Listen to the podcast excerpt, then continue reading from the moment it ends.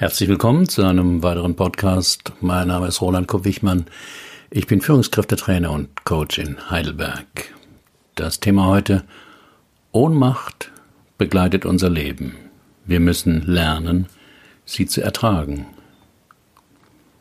Über Ohnmacht und die entsprechenden Gefühle zu schreiben ist riskant, denn das passt nicht zum Zeitgeist, der eher die unbegrenzte Machbarkeit verherrlicht wie gerade die Meldung über genetisch veränderte Babys zeigt.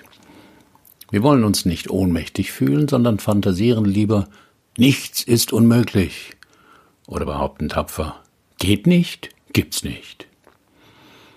Aber wenn wir ehrlich sind, müssen wir erkennen, dass wir häufiger ohnmächtiger sind, als uns lieb ist.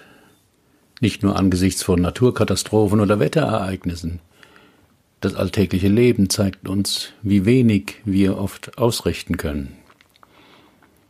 Im Dieselskandal werden Autokäufer jahrelang für dumm verkauft und das auch noch mit kräftiger Unterstützung der eigenen Regierung. Jährliche Konferenzen beschwören den Ernst der drohenden Klimakatastrophe, vor der der Club of Rome seit 50 Jahren warnt. Nur sture Optimisten glauben noch, dass die für ein Überleben notwendigen Klimaziele noch erreicht werden können.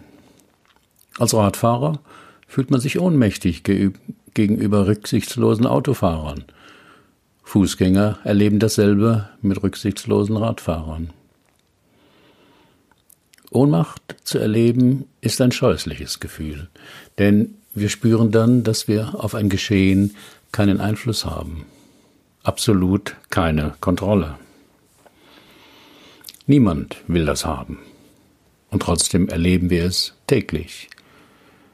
Wir retten uns oft daraus, indem wir glauben, dass es ja nicht so sein müsste, dass man doch etwas gegen die Klimakatastrophe tun kann, gegen die Umweltverschmutzung, gegen das Leid der Tiere in großen Mastfabriken, gegen die Unterdrückung von Frauen, gegen die Ausbeutung von Arbeitskräften bei uns und in anderen Ländern, doch auch klimabesorgte Bürger hierzulande, die versuchen, es besser zu machen, sind angesichts der rasanten Entwicklung ohnmächtig. Das Umweltbundesamt rechnet vor, dass wer seinen Lebensstil klimagerechter ändert, oft einer Selbsttäuschung unterliegt. Michael Billharz vom Umweltbundesamt, Zitat, während die Menschen Bio kaufen, weniger Fleisch essen und Fahrrad fahren, unterschätzen Sie den CO2-Ausstoß durch Ihre Fernreisen, Ihre schlecht isolierte Wohnung und Ihr Auto. Und das sind leider klimatechnisch die Big Points. Zitat Ende. Ja, stimmt. Theoretisch könnte man was dagegen tun. Aber ganz oft wird aber nichts getan. Oder nicht genug. Oder nicht das Richtige weil die Experten sich nicht einig sind, was das Richtige ist. Und währenddessen läuft unsere Lebenszeit ab. Und wir stellen fest, vieles wird sich nicht ändern, oder wenn, dann zum Schlechteren. Wir sind ohnmächtig. Ohnmächtig sind wir vor allem gegen die Dummheit von Menschen. Aber darüber, wer die Dummen sind, ist ja leider kein Konsens zu erzielen. Sind es die Menschen, die Flüchtlinge aufnehmen wollen, oder die, die sie zurückschicken wollen? Sind die Dummen die Eltern, die ihr Kind impfen lassen, oder die, die das verweigern? Sind die Dummen die Menschen, die die Anzeichen des Klimawandels sehen, oder die, die das anders interpretieren? Sind die Dummen die Menschen, die Populisten und Vereinfacher wählen oder die, die sie bekämpfen wollen? Warum wehren wir uns so gegen das Gefühl, ohnmächtig zu sein? Ohnmacht ist eine der prägendsten Erfahrungen, die den Menschen von Geburt an begleitet. Ein Huhn, das aus dem Ei klettert, kann, wenn auch mühsam, laufen. Neugeborene verfügen zwar über alle Sinne und etliche Reflexe, aber können sich kaum bewegen, sind also darauf angewiesen, dass Erwachsene sich um sie kümmern und das Richtige tun. Passiert das nicht, können Babys nur schreien Manchmal tut es regelrecht in den Ohren weh, wenn Säuglinge brüllen, aber die Kleinen können nicht anders. Ihr Schreien ist die Sprache der Sprachlosen. Kümmert sich niemand, geht das Schreien in ein hilfloses Weinen und Wimmern über, der Ausdruck völliger Ohnmacht. Mit steigendem Alter lernt das Kind seinen Körper zu steuern und Umwelt und Beziehungen zu beeinflussen. Der Mensch übt und lernt Selbstwirksamkeit und Selbstermächtigung, zwei wichtige Werkzeuge gegen das Ausgeliefertsein. Aber die Ohnmacht wird er nicht los. Alltägliche Ohnmachtserfahrungen können traumatisch sein. Dazu gehören Mobbing-Erfahrungen in der Schule. In dem Film Der junge Törles nach dem Buch von Robert Musil schildert der Regisseur Volker Schlöndorff die Ohnmacht unter dekadenten Internatsschülern und ihre perfiden Machtspiele. Auf meinem Blog finden Sie einen Trailer zu dem Film. Ohnmacht erfährt man auch als Erwachsener. Ein Vorgesetzter wird einem vor die Nase gesetzt der seine Macht ausspielt. Ein Mitarbeiter wird von Kollegen ausgegrenzt oder isoliert. Ein neuer Lehrer wird von einer schwierigen Klasse tyrannisiert. Ein Ladeninhaber wird von der Behörde mit unsinnigen Vorschriften eingedeckt. Eltern fühlen sich von ihrem pubertären Kind erpresst. Ein Politiker erhält nach einer kritischen Rede Drohanrufe.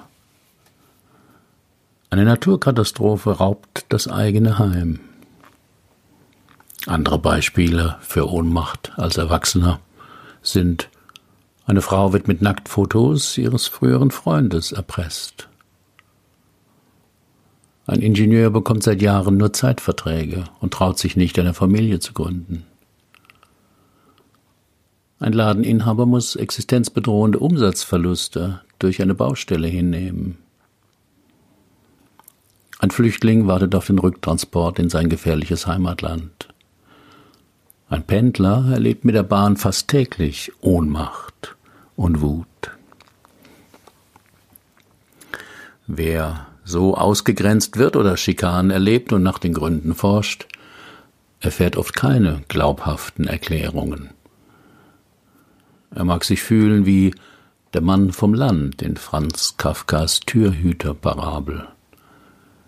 Dort versucht der Mann vom Land vergeblich den Eintritt in das Gesetz zu erlangen, das von einem Türhüter bewacht wird, doch ohne Erklärung wird er immer wieder vertröstet. Wie Ohnmacht und Gewalt zusammenhängen. Ohnmacht zu erleben kann so unangenehm sein, dass Menschen die unsinnigsten Dinge glauben oder bereit sind zu tun, nur um ein Gefühl von Kontrolle zurückzugewinnen. In einem Blogartikel habe ich ausführlich über solche Kontrollillusionen geschrieben. Auf meinem Blog finden Sie den Link dazu. Wer sich über längere Zeit ohnmächtig fühlt, beispielsweise als Opfer des Ehepartners oder eines Elternteils, kann in einen Zustand geraten, wo er die Ohnmacht in vermeintliche Macht überführt. Und das Gefühl von Kontrolle oder die Fantasie, dass man doch nicht so schwach oder ausgeliefert sein muss, kann dann in einer Gewalttat münden. Das zeigt sich daran, dass Opfer von Gewalt oft selbst gewalttätig werden. Sie nutzen Gewalt als Mittel, die eigene Ohnmacht zu besiegen.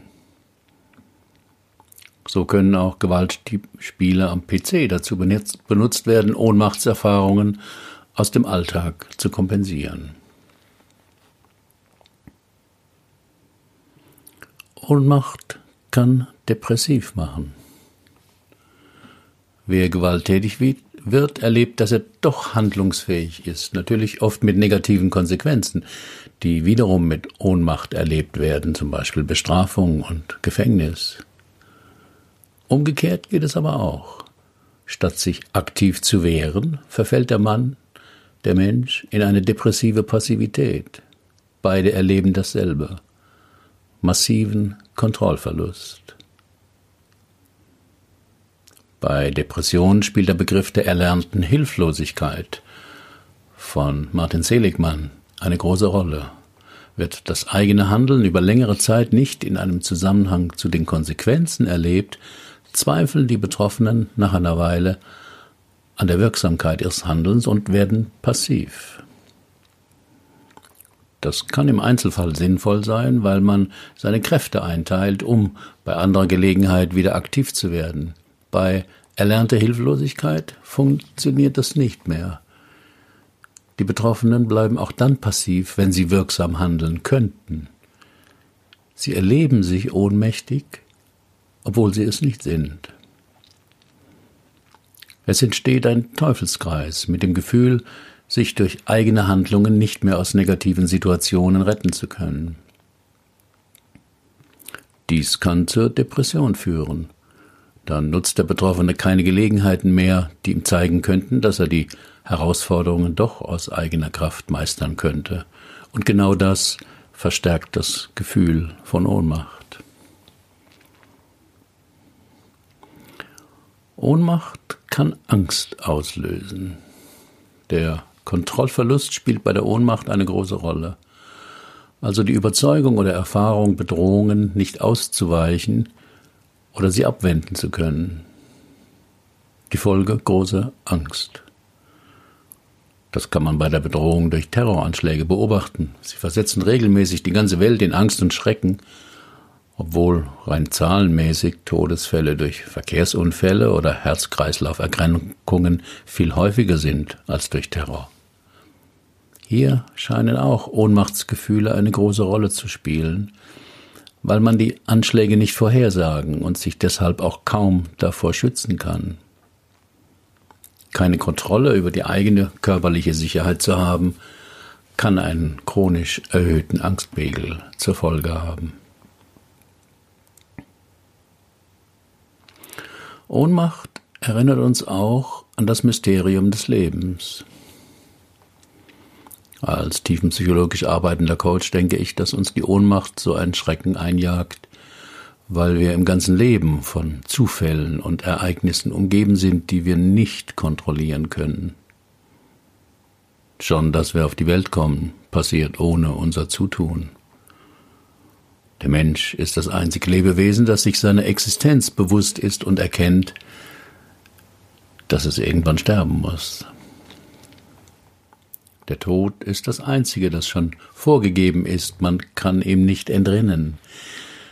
Egal wie wir leben, wir wissen nicht, wie lange es sein wird und unter welchen Umständen es uns genommen wird. Auch zwischen Geburt und Tod lauern viele Unwägbarkeiten. Wir können uns anstrengen, ein gutes Leben zu führen, und vielleicht klappt das meiste. Dennoch ist niemand vor Schicksalsschlägen und Erfahrungen des Scheiterns gefeit. Carlos Castaneda schrieb dazu, Zitat, Erst wer die Furcht überwunden hat, kann klar sehen, was ist. Und auf die Frage, wie man sie am besten überwindet, sagt er, indem man der Welt zustimmt, wie sie ist, mit allem, wie es ist. Das ist der große Schritt. Wer dem Tod zustimmen kann, wer der Krankheit zustimmen kann bei sich und bei anderen, und wer dem Ende und dem Vergänglichen zustimmen kann, der hat die Furcht überwunden und gewinnt Klarheit. Zitat Ende. Wie wir Ohnmachtsgefühle verringern oder vielleicht auch vermeiden können. Meiner Ansicht nach gibt es einen Trend in unserer Gesellschaft, Ohnmacht zu vermeiden, wie auch den Tod. Letzteren haben wir ausgelagert in Kliniken und Pflegeheime. Kaum jemand stirbt heute noch im Kreis seiner Familie. Es gibt viele Menschen, die selbst im Erwachsenenalter noch nie einen Toten gesehen haben, außer im Tatort. Wir vermeiden Ohnmachtsgefühle, indem wir glauben, dass alles machbar ist. Man braucht nur einen entsprechenden Plan. Das beginnt schon damit, dass manche Menschen sich eine Morgenroutine überlegen. Das führt dann zu Tipps wie Entscheide zum Beispiel schon meistens am Abend vorher, welche Kleidung du tragen, was du frühstücken und welches Shampoo du benutzen wirst. Weiter geht es dann mit diversen Apps und To-Do-Listen, mit denen wir unseren Alltag besser in den Griff kriegen wollen. Die Idee der Machbarkeit durchzieht unser heutiges Leben. Für jedes Thema gibt es Dutzende von Ratgebern und Online-Artikeln. Der Nachteil dabei, wenn es uns nicht gelingt, mit all diesen tollen Tipps abzunehmen, fitter zu werden, den Traumjob zu finden, den idealen Partner zu gewinnen, glauben wir, dass es an uns liegt. Wir haben uns nur nicht genügend angestrengt, den falschen Ratgeber gelesen, zu früh aufgegeben. Die Wahrheit dagegen ist schlicht. Wir können nicht alles kontrollieren. In manchen Situationen sind wir hilflos und ohnmächtig. Ein paar Beispiele. Ob es demnächst oder etwas später den nächsten Weltkrieg geben wird, liegt nicht in unserer Hand. Ob Europa sich einigen oder eher zerfallen wird, steht in den Sternen. Zu welchen Flüchtlingsströmen die Überbevölkerung und der Klimawandel führen wird, können wir nur ahnen. Welche Folgen biologischer Terrorismus haben würde, wollen wir uns besser nicht vorstellen. Durch den Klimawandel werden sich Klimazonen und Regengebiete verschieben. Bisherige Anbauflächen werden unfruchtbar. Dürren und Überschwemmungen werden zunehmen und weltweite Missernten sind wahrscheinlich.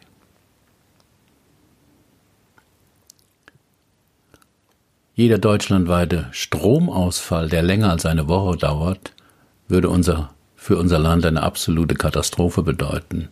Experten sind überzeugt, dass das kommt, nur der Zeitpunkt ist noch ungewiss. Cyberangriffe durch Hacker und Terroristen können Viren und Trojaner in Systeme einschleusen und so durch Fernsteuerung Rechnernetze für Kommunikation, Strom, Verkehr etc komplett lahmlegen oder zerstören. Die wachsende Weltbevölkerung wird weiter für Hunger, Verteilungskämpfe und eine Verschärfung der Klimaprobleme sorgen. Wohl auch deshalb wollte uns Stephen Hawking darauf vorbereiten, dass die Menschheit irgendwann ins All auswandern muss. Ich fürchte nur, dass wir dort genauso selbstzerstörerisch handeln würden wie auf der Erde. Auf meinem Blog finden Sie einen Beitrag im Video von ihm. Was also tun gegen Ohnmachtsgefühle? Leben beinhaltet Grenzen. Wir können nicht alles kontrollieren. Unsere Vorstellungen und Vorlieben, unsere Bedürfnisse und unser Handeln, unser Wesenspotenzial, immer wieder stoßen wir auf Grenzen. Solche Begrenzungen sind Unsicherheit, Mangel, Ohnmacht, Schuld, Krankheit, Alleinsein, Sinnlosigkeit, Vergänglichkeit. Wie können wir angesichts dieser existenziellen Ohnmacht unseren Frieden finden und in Einklang mit der Gegenwart leben. Vielleicht am besten, wenn wir die Kontrolle etwas loslassen und uns in die jeweilige Begrenzung hinein entspannen. Dann können andere Aspekte des Lebens auftauchen, zum Beispiel Vertrauen, Fülle, Mitgefühl, Verbundenheit, Humor oder Hingabe. Angesichts einer schweren Krankheit habe ich das selbst lernen müssen, können. Auf meinem Blog finden Sie den Link zu dem Artikel Wir haben alle zwei Leben. Das zweite Leben beginnt, wenn uns bewusst wird, dass wir nur eins haben. Um Ohnmachtsgefühle zu verringern, ist es wichtig, sich der Ohnmacht bewusst zu sein, sie sich also einzugestehen. Das ist für manche Menschen sehr schwer. Zum Beispiel für Narzissten, die der eigenen Hilflosigkeit eher mit Grandiosität, Selbstüberschätzung und Größenwahn begegnen. Weitere Schritte, um die Ohnmachtsgefühle zu verringern, sind erstens die Erwartungen und Hoffnungen an den eigenen Einfluss vermindern. Die demütige Einsicht, dass man eben nicht alles im Griff hat, kann einem helfen, dass man, wenn etwas schief geht, nicht gleich sich minderwertig oder ohnmächtig fühlt. Das ist natürlich schwierig in unserer Leistungsgesellschaft mit dem Motto höher, schneller, weiter. Dafür bedürfte es letztlich eines Kulturwandels hin zu einer Gesellschaft, in der Unzulänglichkeiten normal und menschlich sind und ein gelungenes Leben weniger an objektiven Errungenschaften gemessen wird. Dankbarkeit und Demut gehörten ebenso dazu wie das Akzeptieren der eigenen Grenzen. Ein weiterer Schritt zweitens könnte sein, sich kleinere Ziele zu setzen und dran zu bleiben. Hier geht es also darum, die Erfahrung der eigenen Wirksamkeit zu erhöhen, indem man Enttäuschungen durch zu hoch angesetzte Ziele vermeidet und gleichzeitig die Wahrscheinlichkeit für das Erreichen seiner Ziele erhöht, indem man sie am eigenen Können und der Motivation dafür ausrichtet. Das ist gerade auch bei der Volkskrankheit Burnout angezeigt. Denn hier haben die Betroffenen ja oft das Gefühl, wenig oder gar nichts ausrichten zu können. Obwohl sie wie im Hamsterrad Tag und Nacht schuften, kommen ihnen die Ergebnisse eher bescheiden vor. Ein dritter Tipp lautet, verstehen, dass in privaten und sozialen Beziehungen der andere nur so viel Macht hat, wie ich ihm gebe. Die Macht des Mächtigen kommt von den Ohnmächtigen. Wenn der Partner sich aufspielt, dominiert oder sich unmöglich benimmt, geht das nur so lange, wie der andere Partner dies duldet, entschuldigt, verharmlost oder ignoriert.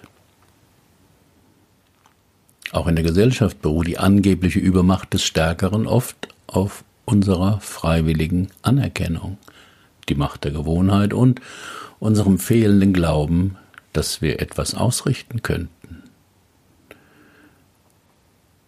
Aber in Diktaturen ist der große Vorsitzende nur so lange mächtig, wie das Volk von seiner Ohnmacht, von seiner eigenen Ohnmacht überzeugt ist.